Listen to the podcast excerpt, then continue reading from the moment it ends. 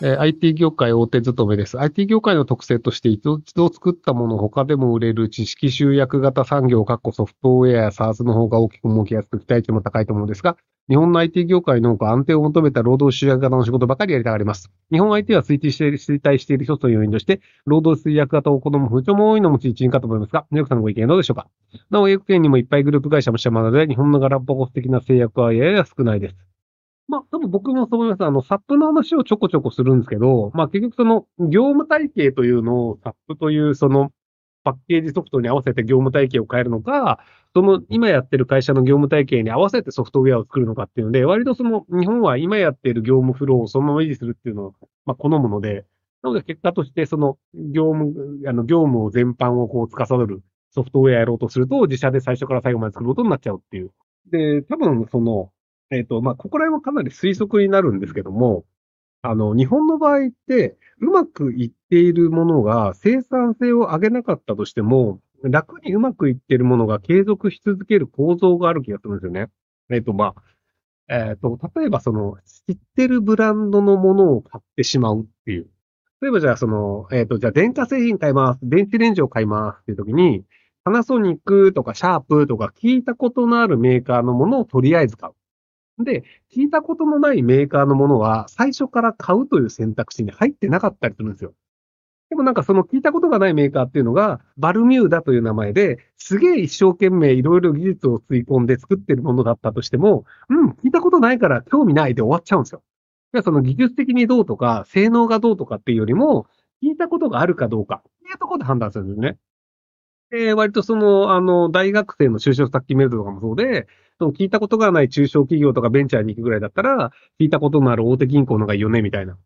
ていうので、なのでその、何か新しい商品を作るっていうのをやったとしても、その大手の名前のあるところから出されちゃうと、まあ勝てないよねっていうのがあるので、逆に大手の名前のあるところって、すごくいいものを作らなくても売れるんですよ。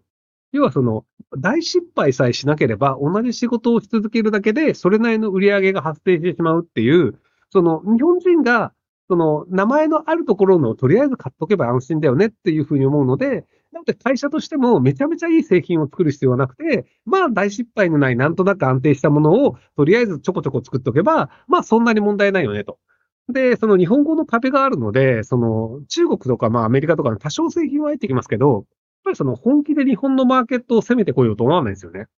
なので、その日本のなんかあのサービスセンター的な、例えばビッグカメラとかヨドバシカメラとかに、その営業員をメーカーが送り込んで、で、この冷蔵庫いいんすよとか、この洗濯機いいんすよって言われると、ああ、そうなんだって買っちゃうっていう。で、アメリカのじゃあメーカーとか、じゃあフィリップスとかヨーロッパのメーカーとか中国のメーカーとかって、そのビッグカメラとかヨドバシカメラとかヤマダ電機とかに販売員を送り込んでまで日本で冷蔵庫売りたいよと思ってなかったりするので、なので日本ではなかなか売れない。で、結果として日本のメーカーはそれなりに売り上げが上げられると。ただし、それがじゃあ海外に行った時に売り上げ上げられるかっていうとなかなか厳しいので、なのであの日本の白物家電っていうのは海外競争力がだんだん減っているという。で、この構造はあのソフトウェアも全く一緒で、なので、その、基本的にはその、なんか、今の業務フローっていうのを変えないで、そのまま同じ業務フローでやった方がいいよねっていうので、その業務フローをデジタル化したものであれば使うんですけど、じゃあ業務フロー自体を変えて、生産性を上げようってなったとしても、業務フロー変えるのめんどくせえし、今のものでも十分利益上がってるから、まあそこは触んなくていいよねっていう。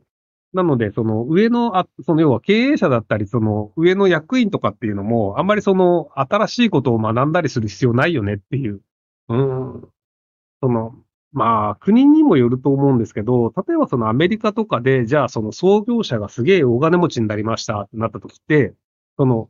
自分が社長をやる必要ないよね、CEO をやる必要ないよねっていうので、役員を退いて、陰性を引くっていうのをやるんですけど、日本の場合って、創業者がその70歳とか80歳とかでもずっと社長をやり続けちゃうんですよね。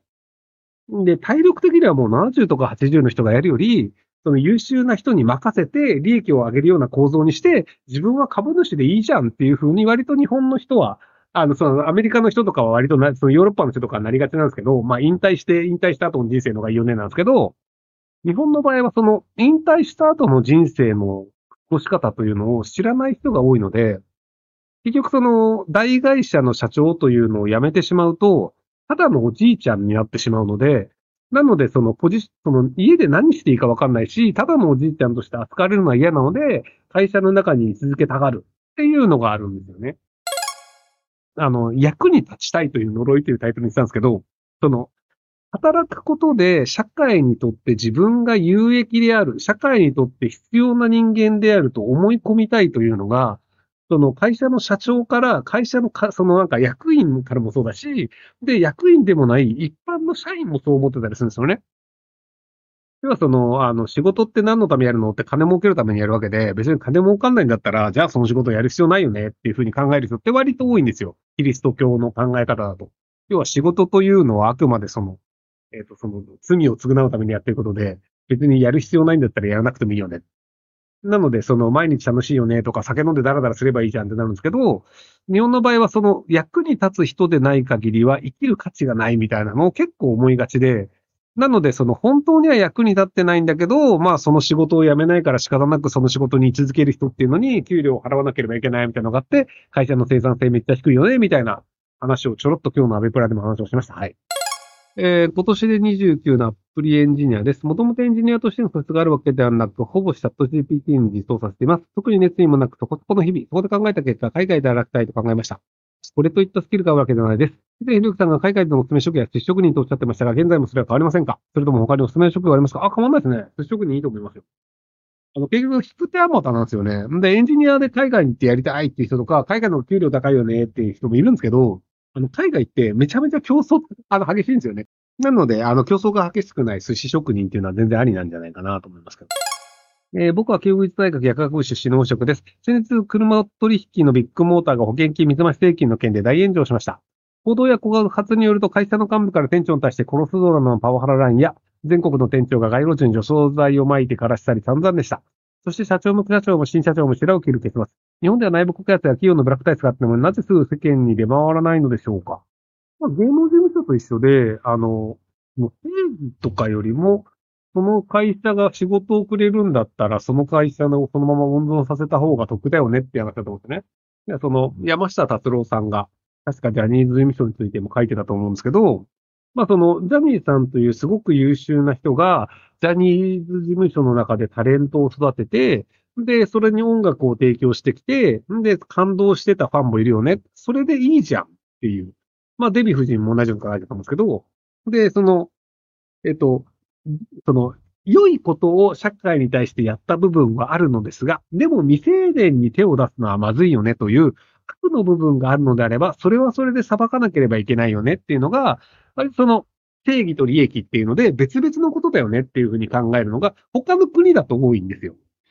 で、中国とか日本とかの人治主義の場合は、その利益があるんだったら正義は後回しでもいいよね。で、多分ビッグモーターで働いてた人っていうのも、その、まあ、高い給料くれるんだから、除草剤を撒けって言われたら、それは撒きますよと。で、本来であれば除草剤を撒くのは違法行為で良くないことだよね。なので、そのいくら給料もらっててもやっちゃダメだよね、なんですけど、まあ今の自分の役職とポジションと給料が維持されるんだったら、除草剤ばらまくぐらい別にいいんだねっていうふうに考えるっていうのが、日本の人の多くの人の考え方なのかなと思います。